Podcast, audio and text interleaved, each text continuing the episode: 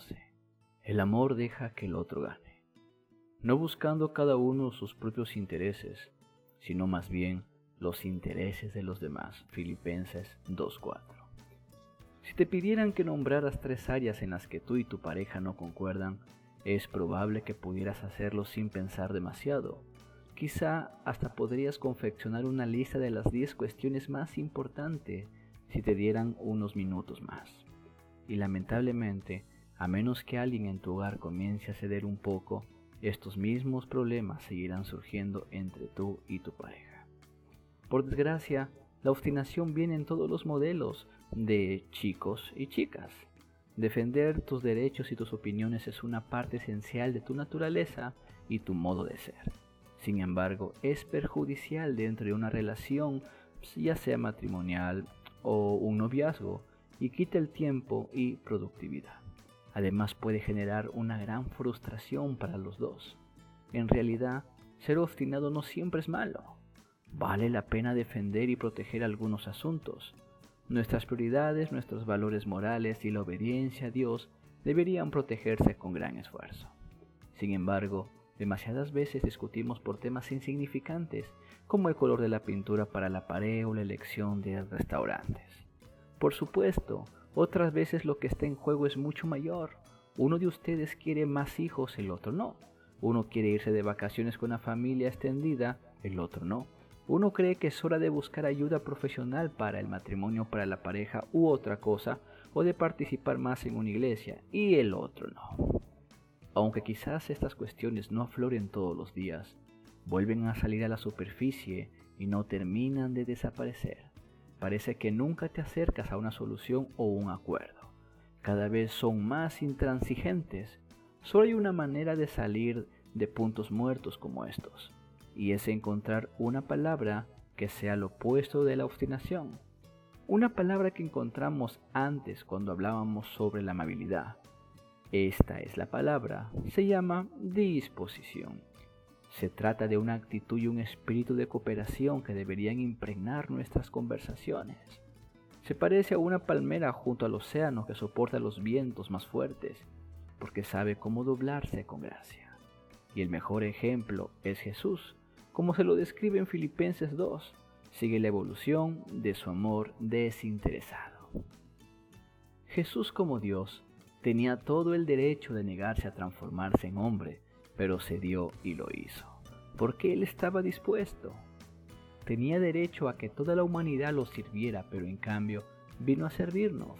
Tenía todo el derecho a vivir en paz y seguridad, pero voluntariamente entregó su vida por nuestros pecados. Incluso accedió a soportar la tortura penosa de la cruz. Amó, cooperó y estuvo dispuesto a hacer la voluntad de su Padre en vez de la suya. En vistas de este testimonio increíble, la Biblia nos instruye con una frase que resume todo. Haya pues en vosotros esta actitud que hubo también en Cristo Jesús. Filipenses 2.5. La actitud de la disposición, la flexibilidad y la sumisión humilde significa entregar por el bien de los demás lo que tienes derecho a reclamar para ti mismo. Lo único que se necesita para que sus peleas actuales continúen es que permanezcan atrincherados e inflexibles. Pero cuando uno de ustedes dice, estoy dispuesto a hacer las cosas a tu manera en esto, la discusión va a terminar de inmediato.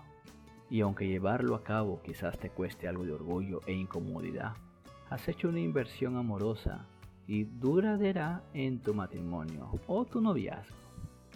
Bueno, pero quedaré como un tonto, me vas a decir. Perderé la batalla, perderé el control.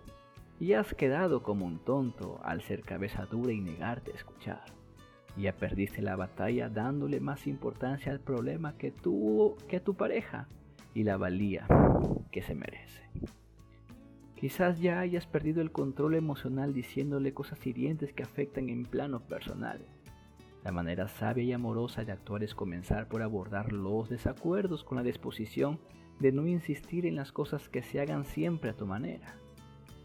No quiere decir que tu pareja siempre tenga la razón o sea el que más sabe del tema, sino que eliges considerar seriamente su preferencia como una forma de valorarlo. El mejor consejo del amor viene de la Biblia que dice, La sabiduría que es de lo alto es primeramente pura, después pacífica, amable y benigna. Santiago 3:17. En lugar de tratar con tu pareja como a un enemigo o como alguien de quien protegerse, comienza tratándolo como a tu amigo más íntimo y honrado. Dale valor a sus palabras. No, no siempre estarán de acuerdo, eso es verdad. No tienen por qué ser un calco del uno del otro. Si lo fueran, uno de los dos sería innecesario. Dos personas que siempre comparten las mismas opiniones y perspectivas carecen de equilibrio y de sazón que enriquece una relación. En cambio, las diferencias entre ustedes están para que se escuchen y aprendan el uno del otro. ¿Estás dispuesto a ser flexible para demostrar amor a tu pareja? ¿O no quieres ceder debido a tu orgullo? Si a la larga eso no importa, en especial en la eternidad, entonces deja de lado tus derechos y decide honrar a la persona que amas. Será bueno tanto para ti como para tu relación. Y el desafío de hoy, demuestra amor al decidir de buen grado ceder en un área de desacuerdo entre tú y tu pareja. Dile que pondrás primero sus preferencias. Si es posible en cuanto de vosotros dependa, estad en paz con todos los hombres. Romanos 12:18.